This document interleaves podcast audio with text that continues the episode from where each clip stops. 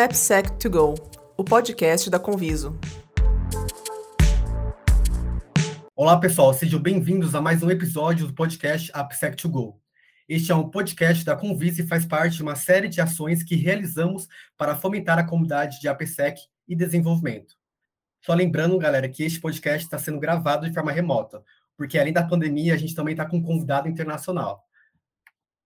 Eu sou o Gabriel Galdino, Developer Advocate da Conviso, e hoje estou aqui com o Felipe Pires, nosso convidado, que tem mais de 15 anos de experiência em cyber, cybersecurity, segurança de TI, desenvolvimento de infraestrutura. Além disso, ele também é palestrante internacional em eventos de segurança em diversos países, como Estados Unidos, Canadá, Alemanha, Polônia, enfim. Antes de começarmos a nossa conversa, é importante também lembrar que no nosso blog, blog.convisoapsec.com, você encontra os links para todos os podcasts que já gravamos além de uma série de artigos importantíssimos para quem tem ou quer implementar a segurança de aplicações na rotina dos times de devs. E o nosso tema de hoje é a importância da conscientização sobre segurança para a comunidade de desenvolvedores. Aqui é, uma, é um bate-papo entre dois advocates, né? Eu aqui representando a Conviso e o, e o Felipe representando a Cinha Seguro. E a gente vai conversar, então, sobre o papel de advocates de segurança nas comunidades de desenvolvedores. É, antes da gente entrar no tema, Felipe, é, poderia falar um pouco sobre você, para que nosso ouvinte possa te conhecer melhor, e também falar um pouco da sua trajetória profissional até hoje, até se tornar hoje um advocate? Claro, Gabriel. Bom, primeiro, obrigado aí pelo convite, é uma, é uma honra para mim participar, né, estou mega feliz, tenho acompanhado aí vocês nas iniciativas, não só, né, já conheço o pessoal da Convisa já há bastante tempo, já, já fizemos algumas rodadas aí de conversas em alguns eventos que, que eu palestrei, que eu participei, que eu coordenei, trilhas, então é um privilégio estar por aqui, né, podendo conversar um pouquinho. Bom, o Felipe, cara, o Felipe é um, é um cara brasileiro, né, que atualmente está morando em, em Portugal, é, acredito eu que em definitivo, pelo menos é, é, o meu intuito, é o meu desejo, né, eu sempre quis voltar para cá, já tinha morado aqui, uh, antes, quando era bem mais novo, e aí eu tinha desejo de voltar para cá, agora voltei finalmente para cá, tô com a minha família aqui, trouxe meus pais para cá, tá todo mundo aqui, então não tem por que voltar, não tem nenhuma ideia de voltar. Bom, estamos com, trabalho com segurança desde 2015, né, quando eu comecei, de fato, nessa área de segurança da informação, né, na parte de defesa, trabalhei num, num, num vendor de segurança internacional chamado Trend Micro, foi quando eu comecei, de fato, a entender um pouquinho melhor o que era a segurança da informação. E eu sempre gostei muito dessa área de, de, de, como funcionavam os ataques, entender de fato como cada coisa funciona, né? E, e aí, eu, uma vez eu comecei a me questionar como que eu, de fato, vou convencer as empresas, né? Porque eu trabalhava num vendor, né? Como eu vou convencer as empresas de que realmente o meu produto ele é um produto bom? Né? E aí eu comecei a me questionar isso e pensar, será que eu, se eu apresentar os relatórios padrões que tem de mercado, que são bons, né? Como o Gartner, Forrester, Kupinger Cole, entre outros, é, como é que eu consigo de fato entender os ataques e consigo confirmar ou como eu vou provar para o cliente durante uma POC que realmente o produto é eficiente? Será que o cliente tem que, a empresa tem que sofrer um ataque para mostrar realmente que o produto ele é eficiente? Então, partindo dessa ideia, eu comecei a, a trabalhar com, com, construção de laboratórios para segurança ofensiva mesmo, simular os ataques, mostrar como é que cada ataque funcionava, né? Que técnica de bypass, né? Que é quando tu tu ultrapassa uma, um sensor, um, um, uma proteção de segurança, tu dá um bypass, tu ultrapassa aquele limite, como eu poderia usar técnicas para ultrapassar esse limite? Então, eu comecei a, a, desenvolver esse tipo de conhecimento. E aí, a partir disso, eu fui trabalhar, eu recebi um convite de uma empresa, fui trabalhar na Polônia, morei lá em 2019, depois, uh, em 2020, com a pandemia, eu acabei recebendo um, projeto novo no Brasil para voltar ao Brasil, eu voltei para o Brasil, e ali entrou minha, a, essa, esse, essa coisa mais formal chamada advocate, porque eu fazia isso sem saber, na verdade, isso é um ponto interessante desse bate-papo nosso. Eu fazia a função de advocate de segurança da informação, de security, de, de hacking, sem saber o que, que era de fato ser um advocate. E eu comecei a conhecer isso dentro de uma, uma startup brasileira, que já não é mais startup, né, que hoje faz parte do grupo Itaú, chamado Zup Innovation. Foi quando eu tive um primeiro contato assim com essa estrutura de advocates, né, developer advocates e, e toda essa essa missão, né, que é do tu advogar por algo, né, tu defender uma ideia. E aí hoje eu participo de alguns projetos onde eu, onde eu sou advocate, embaixador, ele, esses, esses, papéis eles se cruzam, vamos dizer assim, né, que é hoje o Senha Segura, né, que é uma das empresas que eu, que eu sou um advocate, faço esse, esse trabalho, e não só isso, mas sou um advocate da, da, da, segurança da informação em si para ambientes de desenvolvimento como um todo, né, desenvolvimento seguro, essa missão que a gente tem, e também um, projeto americano chamado Hack is Not a Crime, que é um, um projeto americano, né, que hoje tem advocate, advocates espalhados pelo mundo inteiro, né, onde a gente de fato defende essa ideia de que o ser hacking, né, fazer o hacking ou ser o hacker em si não é um crime. O que é o crime é quando tu tem o roubo de dado, quando tu de, de fato né, faz uma coisa que é ilegal, e aí é um, é um cybercriminoso, né, é o atacante que faz isso. Então, esse é, um, esse é a missão aí do Hackers Not a Crime, a gente tem alguns outros brasileiros que são advocates desse projeto, como no mundo inteiro, como eu comentava, e é isso, e me tornei agora há pouco tempo, até uma notícia aí que foi publicada há pouco tempo, eu me tornei embaixador né, da, do Sneak, que é uma, é uma ferramenta para plataformas aí, é uma solução SAST, né, análise estática de código, e também faz análise de, de, de, bibliotecas, tem a parte enterprise, mas eu sou principalmente embaixador da parte eh, open source, né, que é uma coisa legal aí que a gente trabalha. Então, tudo voltado ao desenvolvimento seguro. Então, advogar é isso, é a gente defender uma causa que a gente acredita, né, que é importante, né, e aí vou falar de segurança para as empresas como um todo e assim por diante. Perfeito essa tua trajetória, Felipe, ela é de muita admiração para a gente, assim, pensar que um brasileiro, ele tem, ele consegue ocupar vários espaços aí, é, em, em, lugares é, geralmente posicionados para grandes pesquisadores, pessoas da área, e a gente vê um brasileiro aí, né, falando sobre segurança, falando sobre hacking, enfim, parabéns aí por essa, por essa, essa experiência, fazer essa experiência e também essa, essa inspiração para a gente aqui, que está aprendendo sempre sobre segurança. É, eu também tô, vou trazer alguns questionamentos da comunidade, e o Eduardo Borges, por exemplo, ele, ele falando sobre advocate, ele perguntou ah, o que é um advocate. É muito comum que as pessoas elas não sabem muito, não conhecem muito uhum. a área de dev hell, né? Então elas têm curiosidade sobre o que, que um developer advocate faz. É o que você falou muito bem. É, é advogar por uma causa, né? A gente está ali na comunidade de desenvolvedores, evangelizando o produto, ou também é, fazendo uma ponte entre a empresa e o desenvolvedor, a gente está sempre pensando no Exato. desenvolvedor e no produto. Aqui na Conviso, nós estamos ajudando então, os, os, desenvolvedores a conhecerem mais as práticas de APSEC, conscientizando sobre a segurança durante o desenvolvimento. Então, a ideia é que o dev ele fique realmente mais próximo das comunidades. Nesse sentido, como que você vê a importância da educação, né, da criação de conteúdo né, dentro da comunidade de, de devs, dentro dessa, dessa sua trajetória? É interessante uh, que, que realmente, assim, quando a gente fala de developer relation, né, que é, que é essa área que a gente está conversando, é, ela cuida do relacionamento do desenvolvedor, né, nesse ponto de vista de comunidade, porque na comunidade é onde acontece a troca de conhecimento, né, a comunidade ela é fundamental, eu acho, para gerar conhecimento para várias áreas, né, seja ela para desenvolvimento de software, seja parte de desenvolvimento seguro de software, seja segurança da informação, a área que for, ela, a comunidade em si, ela, ela tem a, ela tem uma premissa muito boa. Tem a coisa, tem as partes ruins, como em qualquer situação tem, mas a premissa dela de, de, de troca de conhecimento é extremamente importante. E, e, na verdade, o papel da comunidade é muito importante porque é dali que surgem as ideias, né? O, o, a mente hacking, aí eu gosto de falar do projeto, né? Divulgar aí de novo sobre o Hackers Not a Crime, é, ele nada mais é do que um estilo de vida do ser hacking, né? Do estilo de vida de como tu olha as coisas e como tu utiliza a tua mente criativa em cima disso. E quando a gente fala para desenvolvedores, nada melhor do que um desenvolvedor, do que um dev, para falar de criatividade. Porque o dev, ele é o cara que cria coisas, né? Ele pode simplesmente copiar um código, pode, mas o próprio dev que está nos ouvindo agora, ele sabe que o melhor é ele quando ele cria algo, quando ele põe a cabeça dele para criar algo. E aí, claro, quando ele consegue pensar no, na forma como ele está criando uma app, um software, né? Ou seja lá o que for.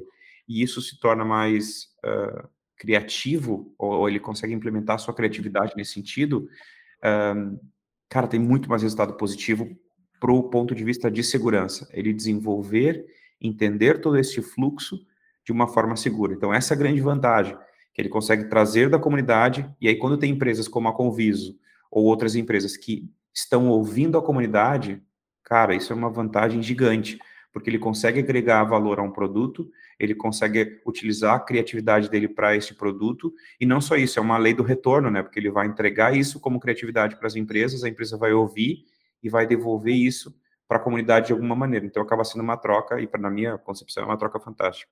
Com certeza. E esse ponto que você trouxe de que o dev é uma pessoa criativa, é de fato, e quando a gente lida com a comunidade, eles não querem apenas textos, conteúdos, eles também querem prática, eles querem resolver problemas. Eu acho que a segurança ela proporciona isso, porque a segurança ela tem inúmeros desafios que um dev pode resolver. E eu, eu assistindo uma das suas palestras vi que você faz muito hands-on né, com, com os devs, mostrando, por exemplo, uhum. é, ferramentas open source, como que você consegue utilizá-la, enfim. Eu acho que isso é bastante legal. Esse, esse, esse papel de, de conscientização por meio de, dessas dessas metodologias mais práticas com o público que gosta de, também de coisas mais práticas, né? É isso, é. Porque, na verdade, o que acontece? Quando a gente traz o. o eu, eu, por exemplo, trabalhei em vendedor de segurança, né? Já falei. Se eu falar da minha formação, ainda vocês vão enlouquecer, porque eu, eu, eu, eu gravei isso num podcast lá fora, uh, eh, para um, um, amigo meu, né? Que, que é das comunidades também. Ele me entrevistou e eu falei: eu sou formado em processos gerenciais, não tem nada a ver com a área de tecnologia. Eu, eu de fato, comecei a na área de tecnologia né, em 2009, mas tecnicamente falando, eu comecei em 2000 11, por aí foi quando de fato eu comecei a desenvolver meu conhecimento em tecnologia. Então, se eu cheguei, né, ou, ou se eu conquistei alguma coisa e ainda não é nada, uh, cara, qualquer um pode fazer, qualquer um pode de fato chegar lá, né? Então, esse é o grande, esse é o grande detalhe do que a gente está falando aqui sobre essa questão de o desenvolvedor criar algo e trocar algo, né? E aí, falando, por que eu estou falando de criar algo? Porque daí vem lá da minha formação. Quando eu vi as apresentações técnicas, eu pensava, cara, no PPT, né, no PowerPoint, é tudo lindo, tudo muito funcional, né? Mas na hora que a gente coloca para rodar o negócio, será que realmente funciona? Então foi isso que, que eu trouxe da minha carreira, né? Eu preciso dessa minha carreira que não era técnica para uma carreira técnica. Eu preciso mostrar para as pessoas que a coisa é funcional e que realmente funciona. E sabe que é uma coisa engraçada? Eu não sei se tu, claro, tem várias palestras que eu tive a oportunidade de fazer, né? Algumas, obviamente, repetidas, né? Em, em países diferentes, em, em línguas diferentes, mas eu, eu, eu gosto quando eventualmente dá um problema quando eu executo uma ferramenta. Eu, particularmente, gosto disso. Por quê? Porque é sinal de que pode vir a dar problema, né? Obviamente eu gosto quando eu consigo resolver, né? Porque casualmente eu, eu, eu tenho aí... É importante, tem que resolver, né? É, teve algumas ferramentas, teve algumas demos que não deu para resolver ele na hora, porque era algum update, alguma coisa assim que tinha acontecido e, e, pronto, e que acaba acontecendo normalmente, que pode acontecer, mas eu gosto às vezes quando acontece um problema assim, porque tu consegue consertar na hora, ou mostrar, ou identificar o log, ver ali o que está acontecendo, e aí fica real o negócio, porque quando a gente fala de desenvolvimento, né, e a gente está conversando aqui de novo um bate-papo de segurança para desenvolvedores e desenvolvedores para segurança, essa, essa parte toda de engenharia trabalhando junto, quando a gente faz isso, uh, eles conseguem perceber de fato que se eles executarem algo de maneira uh, correta, vai ter uhum. um resultado, e se eventualmente tiver um erro, eles podem corrigir. Por isso que eu uso bastante hands-on, gosto de fazer muito isso. É, então, eu falei resolver, mas a questão que você mencionou de um processo de aprendizado, eu acho que é importantíssimo, porque às vezes existe uma mentalidade que segurança é como se fosse uma task ou, um, ou uma coisa exata, mas a segurança é todo um processo de pensamento. Então, durante toda a etapa que você já está resolvendo, você já está utilizando a segurança e já está trabalhando ela né, dentro da sua prática de programação. Sim. Então, foi perfeita essa, essa tua demonstração. É, outro ponto que ia ressaltar também é sobre a, é, a, sua, a, sua, a ideia de trazer essa mentalidade hacking para, o, uhum. para os desenvolvedores, né? que é interessante, porque aí você vai desconstruindo alguns, a, alguns pensamentos de que você é, pensar em hackear, às vezes, é só ruim. Você não necessariamente, você às vezes precisa construir já pensando, se preparando com as possibilidades né, de, é de, de, ser hackeado, né, de sua aplicação ser hackeada. Exato, é isso mesmo. E, e, uma coisa legal de quem é desenvolvedor é justamente essa, né?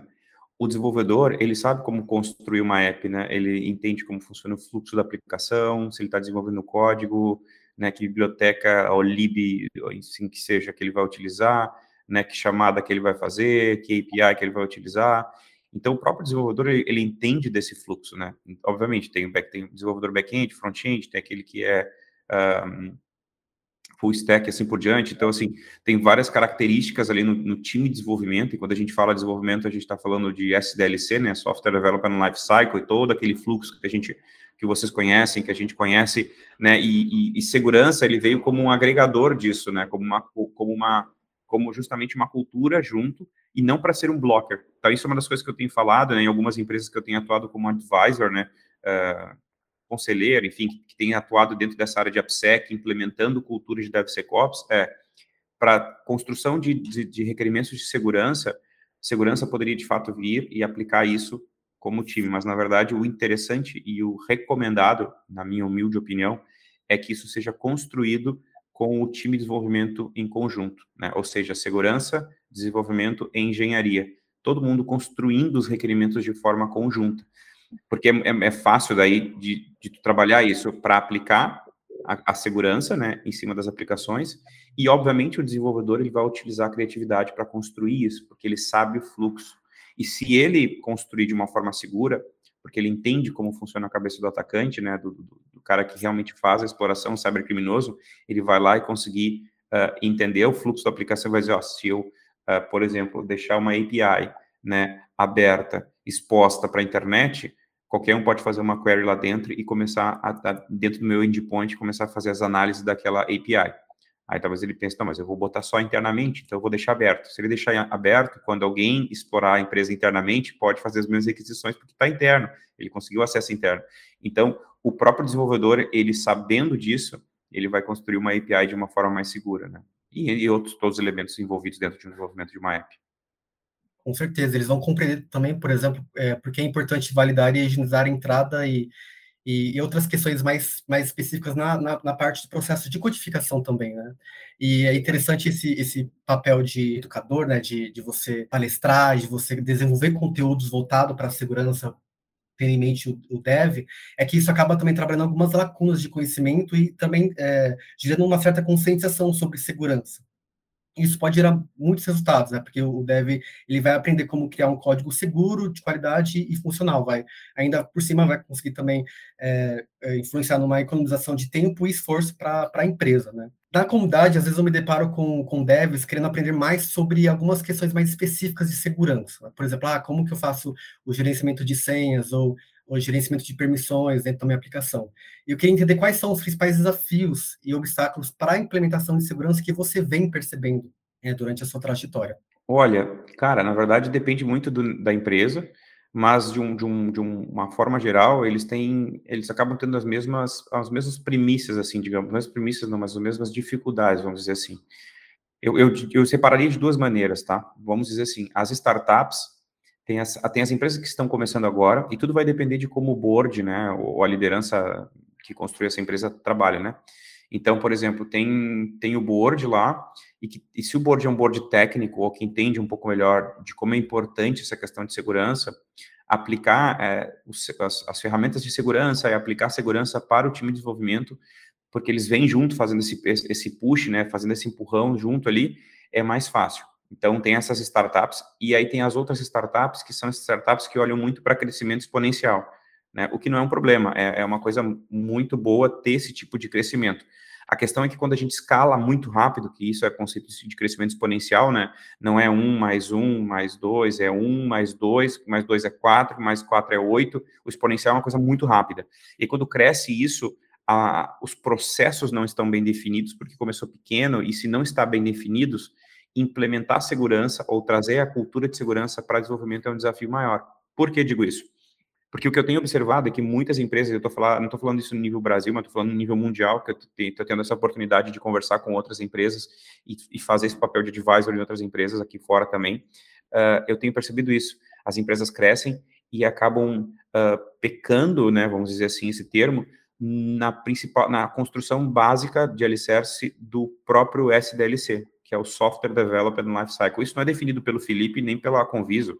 Existe um, uma regulamentação global de como constrói um software. Como, uma, como uma, um software ele é criado, criado né, desde o momento da sua concepção, do momento do, do, do, seu teste funcional que tem que ser feito, sua qualidade, até o processo de tu ter um ambiente de teste, de qualidade, até tu ter um, um commit disso e, e para produção esse código até aí não tem segurança, é software development lifecycle, é o ciclo de desenvolvimento de um software, não tem segurança ali. Então aí que está o grande desafio, Gabriel, que é o quê? Aplicar segurança dentro de software quando tu não tem isso definido. Aí como eu vou aplicar os sensores, né? Como eu vou utilizar a aplicação de AppSec se eu não tenho SDLC? Como eu vou botar secure, né? Ou security na frente da SDLC se eu não tenho SDLC eh, construído? Então o que eu vejo muito é isso o grande desafio das empresas hoje é implementar primeiro o SDLC. Quando eles têm isso bem definido, aí segurança pode sentar com o time e falar assim, ó, como é que está o SDLC hoje? Ah, está desta maneira. Bom, então, dentro deste ciclo de um desenvolvimento de um software, né, dentro de um processo de buildagem que existe dentro do software, bom, a, a build acontece dessa maneira, uma feature request, uma feature release, ou os nomes que sejam da, que, que queiram, que possam dar, em cada empresa utiliza o nome, squad, tribo e assim por diante. Existe processo. Quando tem esse processo, entrar com aculturamento de segurança é mais fácil, né? E aí falar de cultura de DevSecOps e assim por diante. Então, isso, assim que eu vejo o desafio. A feature em si, que gente falou, cofre de senhas, uh, a questão de uh, escaneamento de código estático ou dinâmico, né? Trabalhar com containers, scanner de containers, né? Fazer scanning de containers ali para segurança, de imagens. Isso tudo é a ferramenta e a, que vai ser utilizado, que vai, utilizar, que vai ajudar no final. Mas eu preciso ter o processo. E o processo de SDLC, que não tem a ver com segurança ainda, Software Development Lifecycle, esse é o grande desafio das empresas hoje, que eu tenho percebido, né? Interessante, porque a gente sempre constata, é, constata a questão de, de, falta de um pensamento de segurança, né? A ausência de uma cultura de segurança. Você trouxe aqui um outro item que é SDLC. Falei certo, né? SDLC. É isso mesmo. Que é o que é o Software Development Lifecycle, é, é, é o é o ciclo de desenvolvimento de um software. Ainda não tem segurança ali. É o padrão. Qualquer empresa que desenvolve uma app, ele tem que ter um desenvolvimento de software. E o que acontece é justamente muitas empresas, e eu digo de empresas de experiência, por exemplo, já, aqui já vi isso em Portugal, já vi isso na Inglaterra, já vi isso no Brasil, né? As empresas fazem o quê? Tu tem um desenvolvedor, a pessoa está lá, coda, e aí vocês que estão nos ouvindo agora podem se identificar muito com isso, né? Vai lá, está codando, aí faz o próprio teste. Na verdade, o, cara já é um sênior, né? Ou talvez ele já virou um tech lead, ele coda ali, ele vê que está funcional o negócio e ele já comita em produção, acabou, entendeu? Não tem um, uma, uma, ferramenta como um Sonar Cube Community, por exemplo, que é open source, que vai fazer um, uma validação ali de. Uh, de qualidade, né? Vai, vai ver se aquele código está bom, não tem alguém que, que entenda desse fluxo, que faça um teste funcional, que faça um code review do ponto de vista funcional, nem ainda é segurança, entende? Não tem processo de qualidade para validar esse código, não tem um ambiente de dev, não tem um ambiente de QA, não tem um ambiente de produção. Então, assim, o próprio dev pode comitar em produção, não tem um período no mês que vai ter uma feature release desenvolvida. Então, isso tudo é fluxo de software, é engenharia de software entendeu? E não tem a ver com segurança. Então, por isso que eu, o que eu tenho percebido é, quando eu, atuo numa empresa que tem isso bem definido, implementar né, AppSec com a cultura de DevSecOps é muito mais fácil. Por quê? Porque daí já tem um fluxo. É entender exatamente onde eu vou aplicar a segurança, né? E não aplicar não como um blocker, e sim como um parceiro, né? Do desenvolvimento desse, dessa, dessa aplicação, né? Ótimo. E imagine então para o desenvolvedor que esteja escutando agora e ele quer implementar segurança, mas ele está nessa, nessa, nesse contexto que você está apresentando. O que, que você indicaria para ele? Qual, qual é o caminho mais, é, mais fácil para ele conseguir começar a adotar a segurança para a sua empresa? É, quando uma empresa não possui né, um SDLC definido, é um, é um desafio. Vamos, vou usar um exemplo assim. Bom, o cara utiliza para CI hoje, né? Seja para CI/CD, o cara pode usar dentro da empresa o cara pode ter três tipos de plataforma. O cara, sei lá, usa Jenkins, Cloud Build, pode utilizar N outras uh, CIs aí, né? Uh, ou alguma coisa com Azure, sei lá, enfim, pode, pode utilizar N, qualquer uma que, que, que ele possa ter, enfim. Uh, quando não tem um padrão, ele vai ter o desafio de, de ter que fazer da forma dele, a squad dele vai trabalhar dessa forma, então vai ser um pouco mais complexo para ele, de fato, implementar a segurança de uma forma mais escalável. Como é que ele ganha conhecimento disso? Eu sou um cara que é muito adepto ao open source. É engraçado falar isso, porque eu sempre trabalhei em empresa privada, enterprise, em vendedor de segurança, né? Então, mas o open source ele te, te ensina muito, né? Então, para quem é dev, sabe disso, sabe o que eu estou falando. E a maioria de, de open source, quem, quem cria isso é os desenvolvedores, né? Então, o open source, ele vai te trazer um ensinamento. Primeiro, porque tu vai ter que botar aquilo para rodar, então tu vai ter que botar a mão na massa para fazer funcionar. E teve um projeto que eu fui advocate Fui não, né? Fui oficialmente pela empresa, que foi a Zup, né? Que construiu o OroSec, que é uma ferramenta SAST, uh, open source. E eu fui advocate desse projeto enquanto estava lá oficialmente, depois que eu saí de lá, eu só não fui oficialmente, porque eu continuo advocando, advocando pelo produto, porque é um produto open source, é um produto que eu acho muito legal. Implementei ele em algumas empresas, inclusive em Portugal, em outros, em, aqui no Brasil, lá melhor, lá no Brasil, aí no Brasil, em outros lugares assim, é, que tem uma coisa muito interessante quando a gente fala de desenvolvimento seguro né, quando tu roda o scan uh, estático dessa ferramenta open source, né, um, ele te traz um log, né, com a referência, né, da, da CVE que ele está associada, né, ou, ou, ou, ou, CWS, né, ou, CWE, desculpa, ou como Weakness Enumeration, né, que é, é o número, né, a tag daquela possível vulnerabilidade, né, não é o, o CVID é outra coisa, né, quando tem um identificador daquela vulnerabilidade. O CWE, como Weakness Enumeration, que é a técnica que pode ser utilizada para explorar uma falha web. A gente teria que entrar em outros temas aqui, tá, não, é, não é a ideia. Mas ele traz uma referência de um CWE vou dar qualquer número aqui, 79, sei lá, 103, qualquer número, e ele traz a referência do link associado ao Maitre, né, que, que gerencia toda essa, a, essa estrutura, tem referência de NIST, que é uma, um outro framework que também traz essa informação.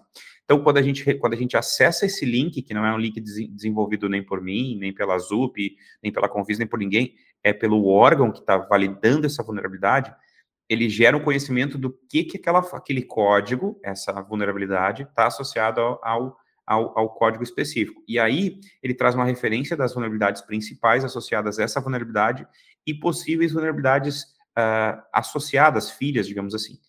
Então, ali é um recurso, né, é um, é um resource, né, é um, de muito conhecimento, ou de, de muito, onde pode gerar conhecimento para o desenvolvedor. Ele vai ver, por exemplo, ali uma, um item que está, uma, uma criptografia que está mal colocada, né, ou um, uma, por exemplo, uma autenticação que está mal colocada, ele vai validar isso através, vai ser indicado esse link, ele pode acessar esse link, né, e ali ele vai conseguir ler um pouco mais. Claro, tem que partir do desenvolvedor também entender um pouco mais, querer conhecer um pouco mais desse, desse código vulnerável para que ele, nas próximas vezes, não construa, não construa o código dessa maneira vulnerável. E eu, eu citei o OroSec, mas tem outras tanto. O Sneak também sei que tem isso, tem outras ferramentas enterprise também que podem fazer isso, com certeza. Então, ali acaba sendo um recurso. Eu falo do open source porque não requer custo, né? Então, para quem é desenvolvedor, que está começando, que está nos ouvindo agora aqui, não tem como custear algo, a empresa não tem, cara, o open source ele é um recurso de conhecimento muito legal. Tudo que tiver associado, por exemplo, a Mitre, né, ou Mitre, enfim, pronuncie como você quiser, ou NIST, ou framework de segurança, né, ou ASP principalmente, né, as referências do ASP, o ASP, meu, o ASP Top 10 ali tem as suas referências, tem, tem o ASVS, né, que é o, a parte padrão de como cria esses requerimentos de segurança, né, então tem o, o né, o MASVS, que seria o Mobile Application Security Verification Standard e o, o ASVS é o Application Verification Security Standard, que é, é justamente como a, o ASP uh, define ali os requerimentos de segurança para a aplicação web e para também a parte de mobile, que são esses dois padrões que tem. Tem a parte de o ASP Top 10 para aplicação, tem o ASP Top 10 para API também, meu, conteúdo é o que não falta. Com certeza. O, você comentou sobre ferramentas e também sobre a questão da, da, da, do conhecimento, né? Porque o desenvolvedor só pegar uma ferramenta isso ainda não é o suficiente, né? Quando a gente ainda pensa em DevSecOps, a gente tem que também trabalhar essa ideia de entender o que é uma vulnerabilidade, o que é um código, o que é um código vulnerável. Então, é, de fato, pode ser um bom caminho de entrada utilizar um projeto open source, mas isso ainda não, não elimina também a, a necessidade de, de, de, de buscar mais conhecimentos e, e, e, se aprofundar um pouco mais nessa área de segurança, que às vezes ela fica muito afastada, né? Eu acredito que você também talvez possa contribuir um pouco com, com as experiências de, de, de, distanciamento entre time de desenvolvimento e time de segurança, ou talvez até conflitos ou, ou situações em que eles não, não trabalham conjuntamente. É, eu acho que isso, isso existiu muito antes, né? Agora eu acho que já até deu uma melhorada, assim, principalmente porque empresas como a Conviso têm feito essa, essa conscientização no Brasil, outras empresas uh, fora do Brasil têm, têm buscado trazer essa visão, né? E principalmente de estruturar a PSEC em conjunto com engenharia, né? Eu tive a experiência de trabalhar numa empresa aqui em Portugal durante pouco tempo, mas eu trabalhei lá como um Principal Security Engineer, foi muito legal, onde segurança estava dentro da BU, né, Business Unit de engenharia. Então, as decisões de segurança eram junto com a engenharia, em conjunto com o time de desenvolvimento, cloud. Então, isso é um fator muito importante, porque todo mundo para, todo mundo caminha junto para a construção da app. Então, eu vejo que agora tem, teve uma melhora, assim, nesse sentido, né? Não, não é mais tanto como, como um bloqueador, né? Um cara que, blo, que bloca o acesso do dev e tal. As novas empresas têm pensado muito assim. As antigas talvez não, mas o que eu tenho visto agora num movimento legal, assim, que depois tem melhorado bastante. Ótimo. É, numa apresentação sobre segurança em Docker, a Carol Valência, que é uma profissional em DevSecOps também, e peruana, ela comenta sobre as dificuldades de segurança no Brasil serem muito parecidas em outros países da América Latina. Então, é, eu queria entender um pouco da sua experiência, já que você já atua aqui na América Latina e também já atuou em outros continentes, se é, essas dificuldades de segurança, elas mudam de acordo da região e como que a sua abordagem de advocate, ela muda também dentro desses cenários. Essa é uma curiosidade também da sua atuação. Sim. Ela... Não, legal. Conheço Carol, Carolzinha, gente boa demais. A gente já palestrou alguns eventos juntos. E concordo, cara. Com, na, na verdade, não é que concordo, mas eu já vou dizer por que eu falei concordo. No mundo inteiro, uh, o que eu percebo é, é, é, a mesma coisa, não tem diferença, assim. Pelo menos as, as empresas que eu tive contato nos Estados Unidos, né, e, e, Canadá, onde eu palestrei em Vancouver, né, no, no evento de DevSecOps lá, nos Estados Unidos, na comunidades que eu tenho atuado, aqui, fora mesmo, em abril agora vou palestrar num evento de DevOps na, na Polônia de novo. o approach é o mesmo, cara, o desafio é o mesmo, né, todos estão com o mesmo desafio, né, cada vez mais a construção da app, das apps, né, das aplicações, APIs e assim por diante, elas são necessárias, né, principalmente com, com, com, com cloud, agora todas as empresas, não agora, né, mas já é um passado, cloud é passado, né, mas vamos dizer assim, mas cada vez mais empresas nascendo em cloud já, como ou no conceito de cloud native, né, uh, não adianta, tem que construir uma app, tem que ter código por trás de tudo isso, tem que ter, sei lá, um Terraform para subir isso tudo como código, e aí tu tem código, e onde tem código tem alguém que desenvolve. Se alguém que desenvolve não é ensinado, e isso é uma, eu vejo isso como uma falha muito mais uh, de educação a nível de universidade do que, em fato, ser um problema da pessoa. Isso é, porque a gente está falando de educação, né, de tecnologia. Então, a educação de tecnologia via da faculdade. Se a faculdade não entrega essa educação, logo é uma falha da, da, da faculdade. Então as cadeiras de segurança para engenharia de software, é, é, tudo voltado à normativa, é uma ISO 27000 e qualquer coisa assim, ou é GDPR, LGPD, qualquer coisa assim, e não se fala de segurança de aplicações, isso não se fala. Se não se fala nem em malware, quanto mais segurança de aplicação, enfim. Então, é, é um desafio, isso acaba acontecendo bastante na Europa, já acontece na Ásia, eu tive a oportunidade de palestrar na África também, e, cara, é tudo igual, não tem diferença, é o mesmo desafios, é, para passar cultura de segurança, os mesmos problemas de SDLC, que não tem nada a ver com segurança, é os mesmos problemas de desenvolvimento de software.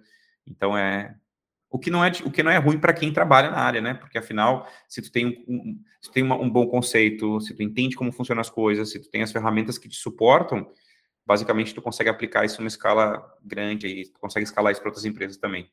Voltando aqui às perguntas, o Scott Pilgrim do Twitter perguntou: como descobrir projetos open source e como devs podem contribuir? Né? Já que você trouxe essa mensagem de, de projetos open source, que, que, dicas você daria para os devs que estão nos ouvindo? Bom, quando a gente fala de, de, de, de projetos open source, bom, primeiro, o primeiro local onde de, onde de fato, não de fato, né, mas a gente vê muito plataforma como GitHub, que são abertas, assim, onde lá tem muita ferramenta open source publicada, então lá seria um, um lugar, né. Mas aí talvez você pense, pô, Felipe, mas qual que é o nome que eu vou colocar, né? Bom, pode colocar como segurança open source, AppSec open source, copies open source, tem uma série de possibilidades. Ah, então, também dá para colocar isso no GitHub e procurar também por projetos assim. Também existe uma outra possibilidade, que aí é uma recomendação que eu recebi quando entrei na área de segurança, que é participar de eventos. Porque dentro dos eventos, né, é, seja ele gratuito ou pagos, mas os gratuitos já te entregam bastante coisa, principalmente os eventos de referência, é, lá existe demonstração de projetos open source. Então, assim tu vai conseguir, de fato, entender como funciona cada projeto, né, vai conhecer do projeto, vai ver uma demonstração do projeto, vai poder testar ele e geralmente esse projeto vai estar postado no GitHub justamente para poder colocar em prática. Então, uh, são algumas, algumas formas de ter projetos aí, de, de, trabalhar com projetos open source. E colaborar é aquilo que eu comentei. É, é a gente utilizar a nossa criatividade para pensar, pô, se, se tivesse essa função aqui, e se tivesse aquela função ali? Então, em cima dessas funções, né, fazer um pull request para o projeto, e a gente vai estar contribuindo para a comunidade também. Então, esse, é o, esse seria alguns, algumas formas. É claro que existem outros lugares para troca de experiência com a comunidade, que todo mundo conhece bem, Stack Overflow, entre outros lugares assim, né? Ou grupos em Telegram, grupos em Discord, assim por diante. É, mas eu diria que GitHub ali tem são onde encontra essas ferramentas e principalmente assistir e participar de eventos, né? é uma grande forma de, de ganhar conhecimento. Acho interessante a participação de projetos open source, porque elas também ajudam os desenvolvedores a melhor, melhorar suas habilidades de codificação, também a, a, ajudar a descobrir vulnerabilidades em seu código, né? Como você falou, nesses projetos open source de segurança, eles vão ter mais acesso a essas, essas discussões, inclusive também as pessoas, né? Que, que são da área ou que também estão aprendendo. Então, o projeto open source é um espaço para a comunidade, né? Para você conhecer outras pessoas, trabalhar sua comunicação, você aprender, trabalhar em equipe e também fortalecer o pensamento em programação segura. Então, acho que é muito válido a sua dica em relação ao tema e é uma recomendação também que a gente sempre dá aos devs. Nisso, é, já indo caminhando para o final, eu queria entender um pouco a tua visão das dificuldades e benefícios sobre a mudança cultural dos times de desenvolvimento, né? já que atua com, com esses times há, há, muitos anos e você percebe, é, deve perceber muitas muitas coisas novas que vêm acontecendo dentro desse, dessas mudanças que acontecem quando se insere a segurança durante esse processo. É, esse é, é, foi que eu, é eu estava comentando, assim, o, é o desafio, né, da gente, como segurança, como AppSec, levar isso para dentro dos times de desenvolvimento, né, a gente tem que levar isso como, como, de fato, uma construção em conjunto. Não adianta, porque se a gente for impositivo, né, no, no processo, né, sendo, de fato, dizendo assim, ah, o que a gente faz é o que define, não, nunca, para qualquer área, não é interessante esse tipo de approach, pelo menos é, é o, que eu, é que eu acho, né? Nenhum tipo de, de imposição de uma forma mais uh, firme acaba tendo bons resultados. Então, construir em conjunto, uh, tu dá a oportunidade da pessoa discutir, de construir, de gerar ideias, trazer ideias. Então, por isso que eu penso que uma construção em conjunto tem mais sucesso. Eu acho que esse é o grande, é o grande desafio, assim, cada vez mais segurança caminhar junto com, com o desenvolvimento. E é isso que eu tenho procurado fazer nas empresas que eu tenho trabalhado, assim, né? Construir isso. É fácil? Não, não é, principalmente quando não tem um padrão, né? Aí a gente tenta construir um padrão. Até foi engraçado que uma, nas, uma das empresas que eu atuei, fazendo esse papel de advisor, eu, eu conversei com um engenheiro de software, eu falei, cara, crie um SDLC 2.0. Chame esse nome, venda isso para dentro da companhia, né? Dentro do, para dentro do board cria um SDLC 2.0. Não é o Felipe que está criando, porque isso não tem nada a ver com segurança. É, é, é, como funciona o ciclo de desenvolvimento de software. Crie isso, padronize isso, né? E depois a gente coloca o sensor junto, não há problema, a gente vai construindo junto. Então, esse é o, é, é o desafio que eu vejo, né? E sobre os benefícios, né, que vem com essa mudança cultural dos times de desenvolvimento, quais que você tem percebido assim de destaque? Não, os benefícios, na verdade, é, é gerar segurança para a construção da empresa, né? A gente tem visto cada vez mais aí uh, as exposições de dados, né? Seja empresa e-commerce, seja empresas da saúde, seja o que for, cada vez que gera uma exposição de dados, é, existe uma mancha na marca, né? Existe um problema que traz para a marca. Então, o, acho que o grande benefício é tu, tu gerar menos risco para a empresa, né? Então, imagina que lá tu tem um código teu que foi uh, explorado, né? Não adianta, a gente, muitos, eu conheço algumas pessoas que trabalham com segurança ofensiva dentro de OPSEC, que, e que eram desenvolvedores e que vieram para a área de segurança porque tiveram códigos explorados. Então, assim, foi engraçado, porque tiveram um impacto negativo de ter um código vazado, né? Mas que depois mudaram a cabeça e decidiram vir para a segurança e, e foi muito legal. Porque o grande benefício é isso, é tu proteger o teu dado, proteger o teu código, né? Proteger a tua app, né? Proteger a, a construção da, da, do, daquilo que tu está desenvolvendo, né? Então, acho que o grande benefício é isso. Tu vai construir algo melhor, vai entregar um valor melhor para a empresa, né? Tu não vai ter que ficar refazendo o teu código muitas vezes, porque tu já construiu ele de uma forma mais segura, né? Então, tu vai gerar segurança para a empresa no que diz respeito a ter uma aplicação que é saudável, né? Que pode ser segura. Claro que 100% de segurança a gente nunca vai ter, mas ele vai elevar o nível de segurança e principalmente vai, vai elevar uma, vai trazer uma palavra que eu gosto bastante, eu uso desde a minha primeira palestra que eu fiz lá em 2016, esse dia eu estava lembrando, faz seis anos que eu palestro, que é, eu, eu, eu, coloquei lá como esforço, né? Então, um atacante, o que vai garantir o sucesso desse atacante vai ser uma palavrinha chamada esforço. Ou ele vai ter mais ou menos esforço para conseguir resultados positivos. O que a gente tem que fazer? Gerar mais esforço para ele. Que daí, com muito esforço, ele tem duas opções. Ou ele segue tentando, ou ele muda o target, o alvo. Se ele mudar o target, o alvo, ele vai mudar a empresa. Mudando o target, o alvo, não tem problema com a gente, né? Ele vai para a próxima, e aí a próxima que tem a segurança e assim por diante. Olha, Felipe, eu poderia ficar aqui horas conversando contigo, porque essas experiências aí, ela, a gente aprende muito, sabe, com esses seus relatos. Mas, infelizmente, estamos chegando ao fim do nosso bate-papo com o Felipe. Mas os nossos ouvintes podem usar as nossas redes sociais para fazer comentários sobre o episódio de hoje, que serão respondidos. Lembrando que no blog da Convidos você encontra muito conteúdo sobre a PSEC e todos os nossos podcasts anteriores.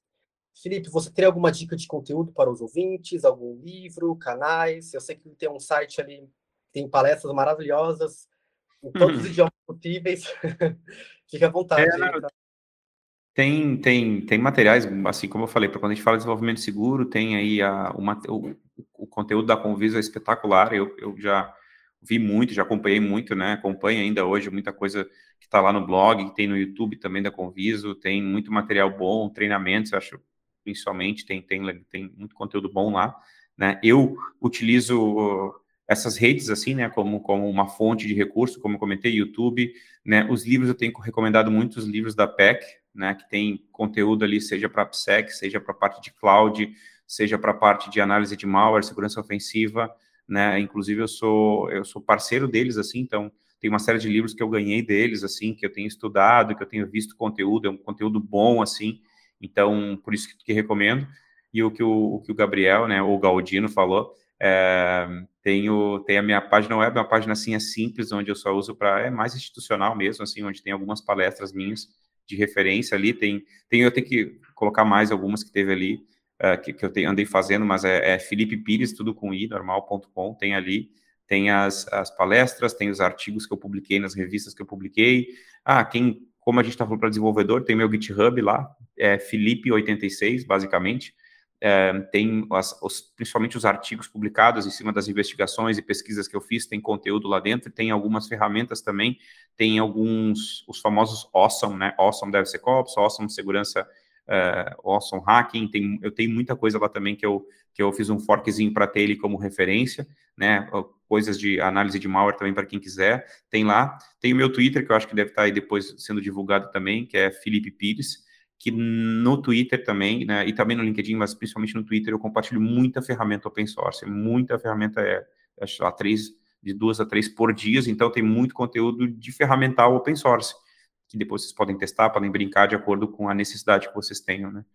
Então, é, é isso. Obrigado mais uma vez aí pelo convite, é um privilégio estar aqui batendo esse papo e sempre precisarem, contem comigo aí.